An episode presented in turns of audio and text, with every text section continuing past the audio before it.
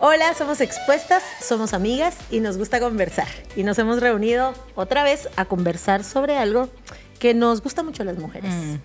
¿Saben qué? ¿No les ha pasado que llegan con una persona o a un lugar donde ustedes dicen, de verdad estoy incómoda? Así que, no, qué incómoda aquí, qué feo esto, qué fea sensación. Yo, sáquenme, por favor.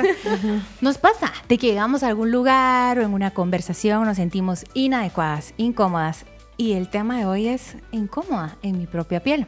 Imagínense si nuestro cuerpo es el que nos mm, lleva de un lugar a otro y que nos sintamos incómodas ahí, uff, esto hay que hablarlo. Así que bienvenidos a este tema, incómoda en mi propia piel.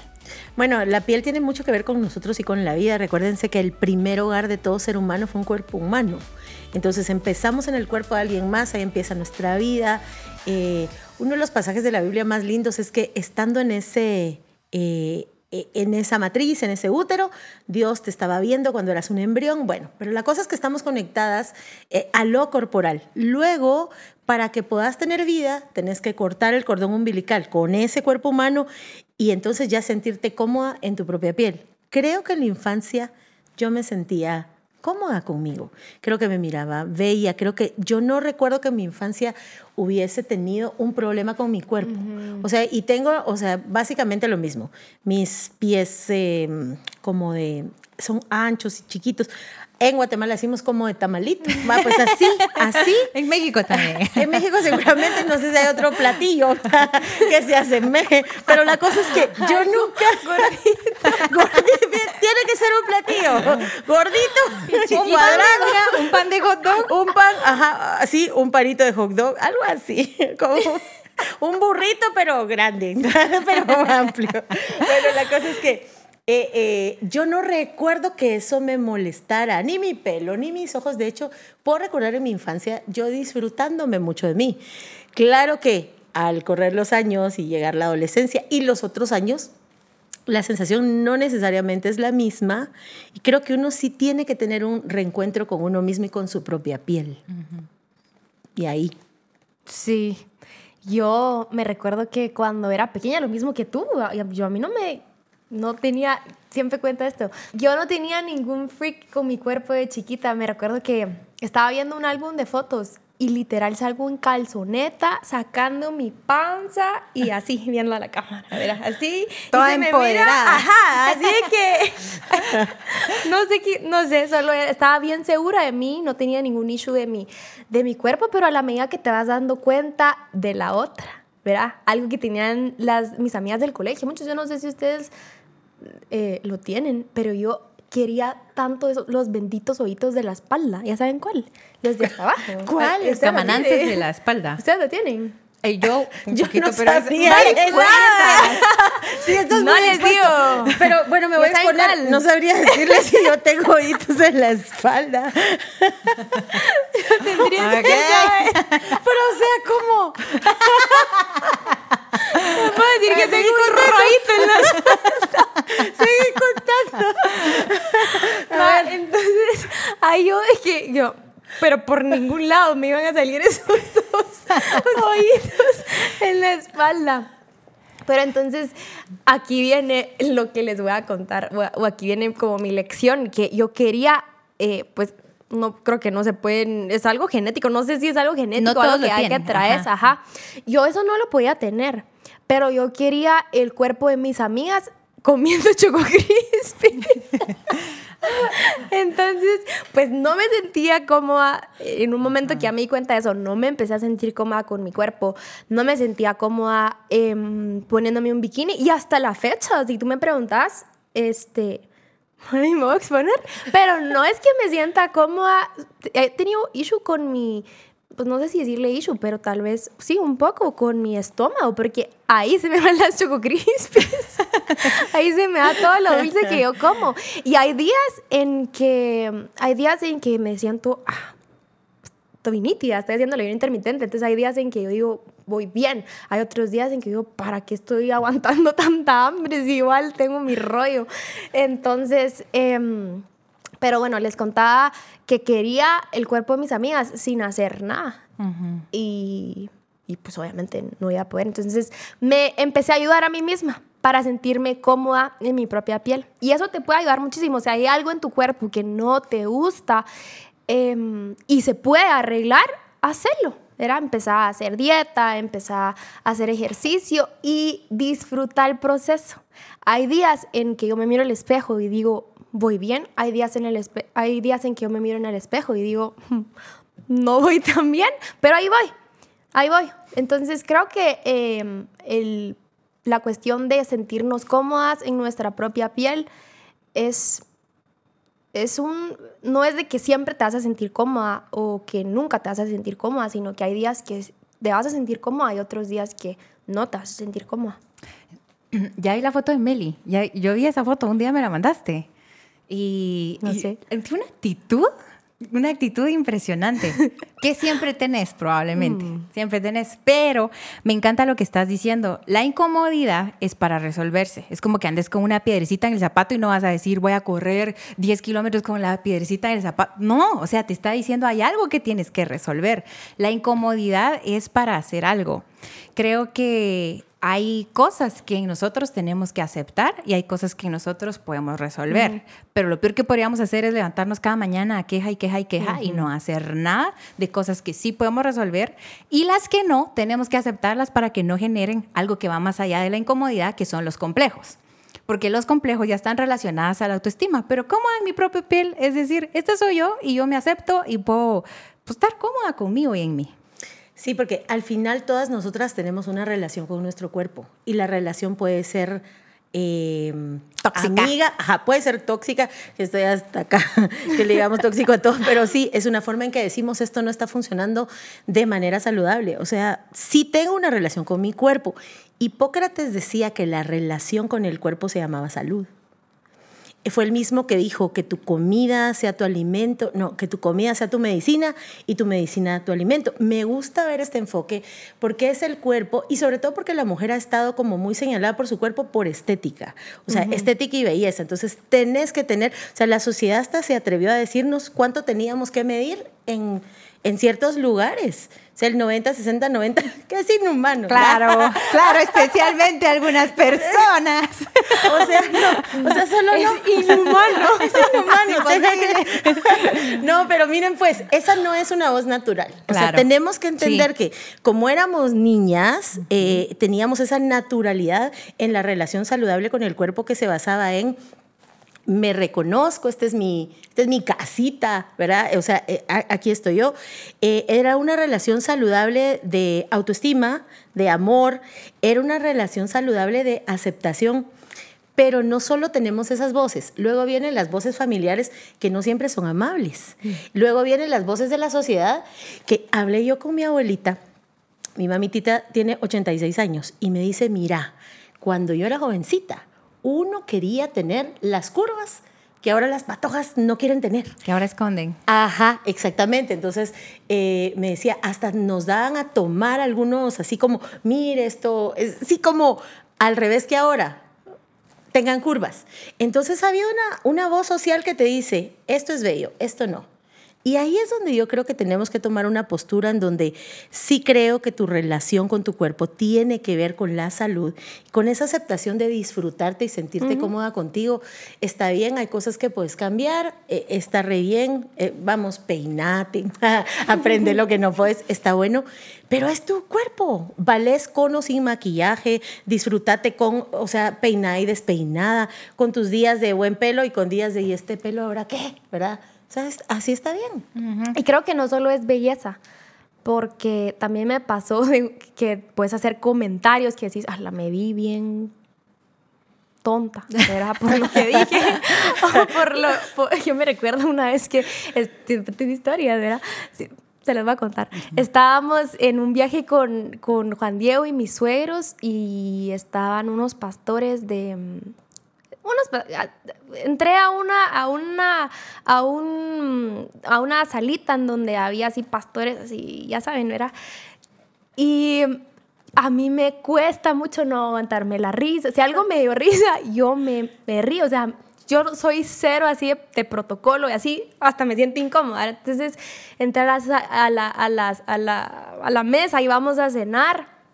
Y entonces ya nos tenían en los lugares era de que donde se iba a sentar cada uno.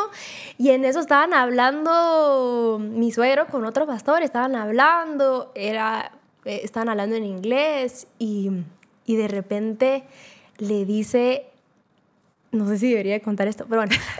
Expuesta. Expuesta. Eh, le dice como, mira, pastor, ¿será que tú podrías orar por mi, por mi esposa? Eh, y el pastor, mi suegro, sí, claro. ¿Qué, ¿Qué, te pasó? Y así, entonces la, la pastora empezó a contar lo que le había pasado. Y creo que me voy a volver a reír, pero, pero perdón, no me juzguen. Esto pasó y fue, fue así.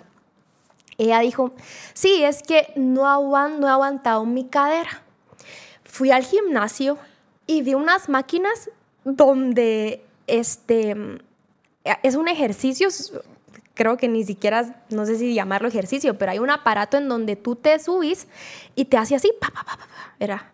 Entonces ella se subió a eso y me, me imagino que como que hay velocidades y así.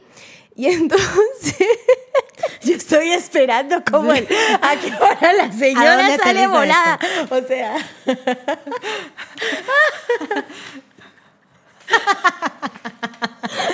puedo, estoy llorando la risa otra vez. Mira, el pasado lloró de, de conmovida de, ajá, y ahorita sí. de risa. Sí, vamos a hacer uno de lágrimas. Lágrimas, lágrimas y, entonces no puedo, no puedo con esto. Y entonces vino y dice que, pues a raíz de esos movimientos que ella hizo, a raíz de ese ejercicio, ¿sí?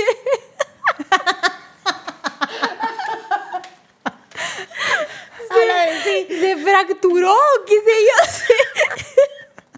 Ok. Estoy llorando mucho. Se, se, se, no sé si les, se les zafó algo ahí o no sé, pero dice que, o sea, era muy fuerte su dolor, porque fue con doctores y así. Va, va, imagínense a mí, o sea, yo ahorita estoy llorando de la risa, pero yo estaba acá donde tú estás, Juan Dios está aquí donde estoy yo, sentada, y estaban otros dos amigos pastores de, de son nuestros amigos, estaban ahí, y ella termina de contar eso, y yo, y, y, o sea, no pude, pues, o sea, empecé de eso, no sé si les ha pasado, que se quieren reír de algo, pero no es oportuno ni el momento, y así, y yo empecé así, Ay, pero no. yo tenía que disimular, pues, ¿verdad? O sea, la señora de verdad era evidente que estaba con un dolor bastante sí, fuerte claro. para que su esposo le pidiera, o sea, por favor, ora por mi esposa porque ya hemos ido a doctores y seguro Ay, ha tomado no. medicamentos y qué sé yo, y no le ha funcionado nada.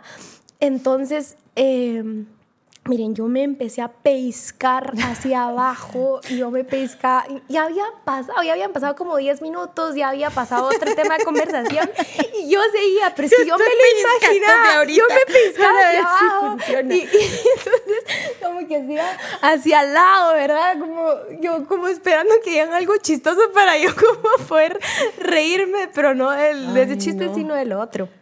Y me sentí re mal, me sentí así inapropiada. Incómoda en tu me piel. sentí así incomodísima, pues, porque eh, no, no podía reírme. Íbamos, en, bah, finalmente salimos de esa cena y entramos al carro, miren. Pero yo empecé a fluir en mi risa. Y también los, los amigos de los pastores que estaban ahí con nosotros, pero él, él también lloraba de la risa. Y yo, ¿cómo se aguantaron? Pues, porque yo decía, ¿será que entendieron la historia o será que yo la entendí mal? Porque esto de verdad da mucha risa. Y, y eso, pero hay veces que nos sentimos también incómodas, no por cómo nos vemos, sino por lo, cómo actuamos. Uh -huh. Que tú dices, no, qué inapropiada fui, eh, o no estuvo bien este comentario que hice, o cómo me expresé esta persona, o cómo la vi. Ajá, o como relacionado con el desenvolvimiento, cómo hice esto, cómo hice lo otro, con temas de logro también nos puede llegar la incomodidad. Uh -huh. Y la verdad es que yo, contrario a ustedes, yo cuando era chiquita no me sentía muy cómoda conmigo y ahora ya. O sea, creo que para mí fue como alcanzar la, comodidad.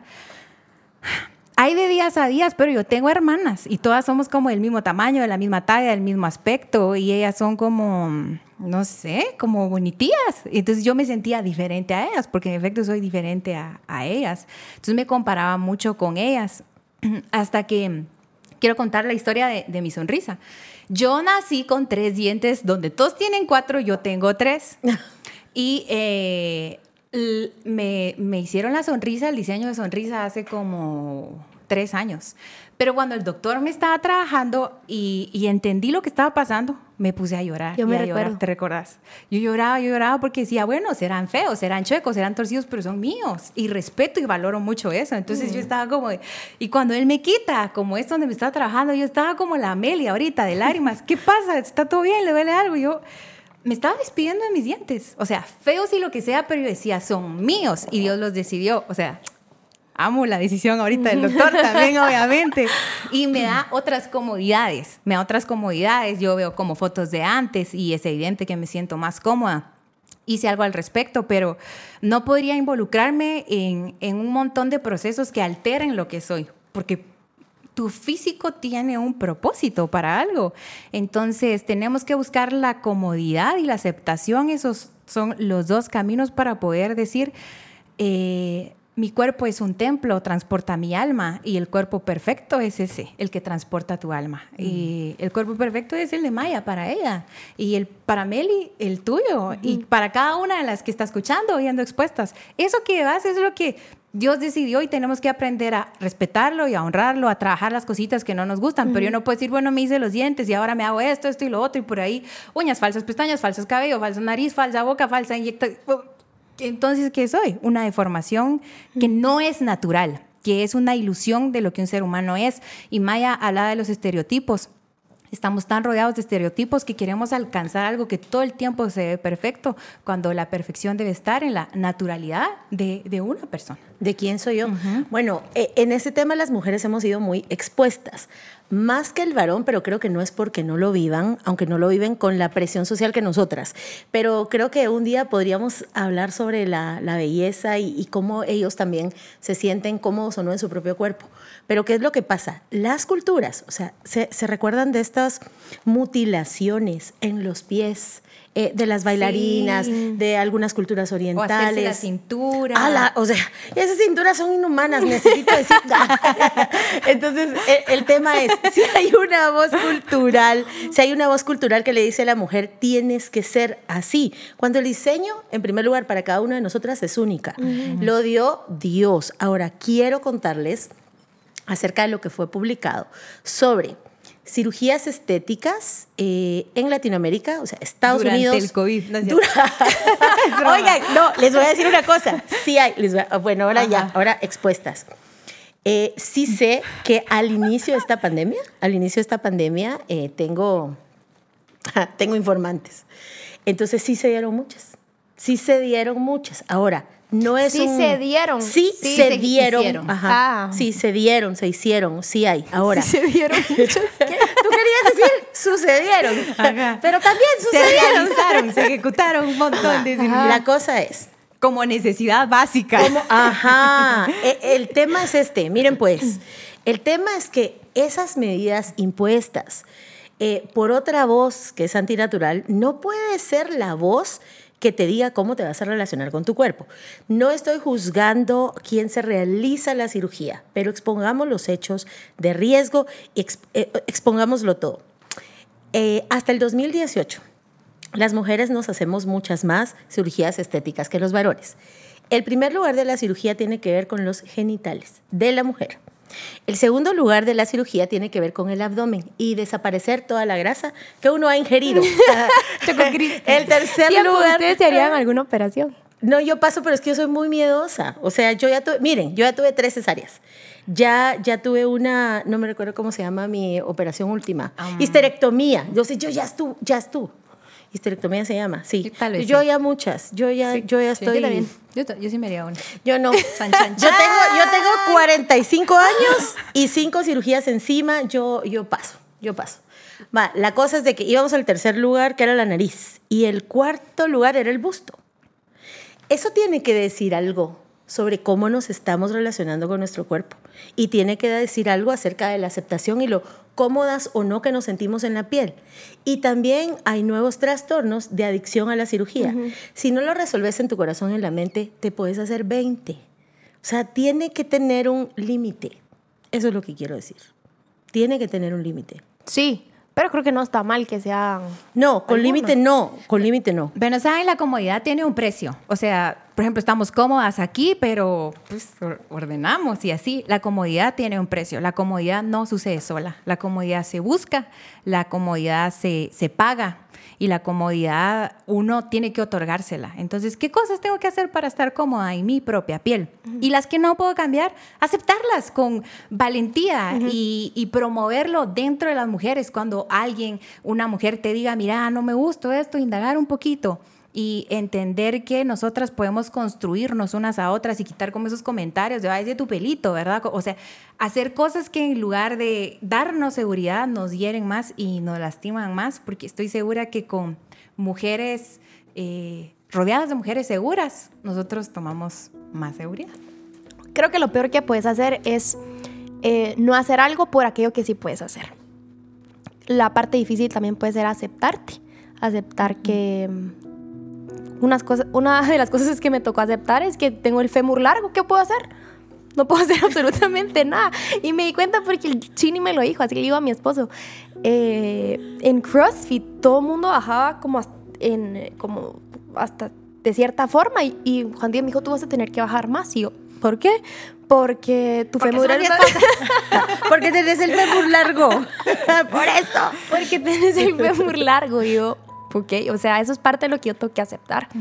Em, pero hay cosas en las que... O sea, yo no me imagino a Meli googleando cirugía de fémur. se acepta, eso se acepta. Sí, cabal. Eh, pero hay cosas como la parte de mi abdomen que yo les estaba exponiendo, que es, es, ha sido como un cuco en mi cuerpo. Sí, puedo trabajar por eso. Puedo reducir claro. el choco y que, y que es una percepción personal. Sí, bueno, sí. Entonces, eh, hace, o con qué quisiera terminar esto, hace algo por las cosas que sí puedes hacer en vez de estarte quejando todo el tiempo de que sí, pero es que mi hermana sí sacó la genética de mi mamá o qué sé yo, o yo tuve eso de sacar la genética de parte de mi papá y por eso es que soy de así. No, o sea, déjate quejar. Pueden ser validísimas tus argumentos, pero no te va a servir de nada y no te va a llevar a nada. Hay que hacer por lo que sí podemos hacer. Yo pienso que estoy de acuerdo. no, ¿saben qué? A ver, ¿qué quisiera yo dejar de esto? ¿Se recuerdan que Jesús nos dijo que, que volvamos a ser como niñas? Y creo que la relación con el cuerpo como cuando era niña está bien.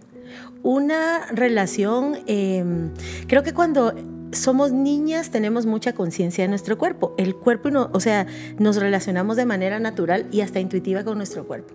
Quiero que, creo que necesitamos salir al encuentro de nosotras mismas y de nuestro cuerpo para abrazar, amar, respetar, honrar. Creo que necesitamos relacionarnos con el cuerpo desde el cuidado, no desde el descuido, desde atenderlo, no desde desatenderlo. Está en tu eso. ¿Ah? Está en yo. Sí. cabal. Lo escribí en un libro también. desde la honra, no desde la deshonra. Em, sí, eso. Desde el amor y no desde el desamor, porque tampoco es, sí, no me voy a hacer ninguna operación, pero tampoco voy a hacer nada por mí. No, creo que siempre la virtud está en el centro, en un equilibrio, en una armonía conmigo. Eh, poder amarme, amarme de verdad, aceptarme lo que debo aceptar, mejorar lo que puedo mejorar, pero amarme sin compararme con nadie, universalmente. Solo yo soy Maya, solo yo, aunque alguien más se llame Maya, solo yo soy esta. Y necesito disfrutar esa característica única que yo tengo. Mm, qué bonito. Te va a dar muchísima plenitud aceptarte. Te va a dar muchísima plenitud, mucha realización y esto te da como una actitud más segura, una actitud más coqueta, una actitud más, más cómoda. Gracias por estar expuestas. Suscríbanse a nuestro canal, escuchen nuestro podcast y nos vemos en la siguiente sesión. Expuesta.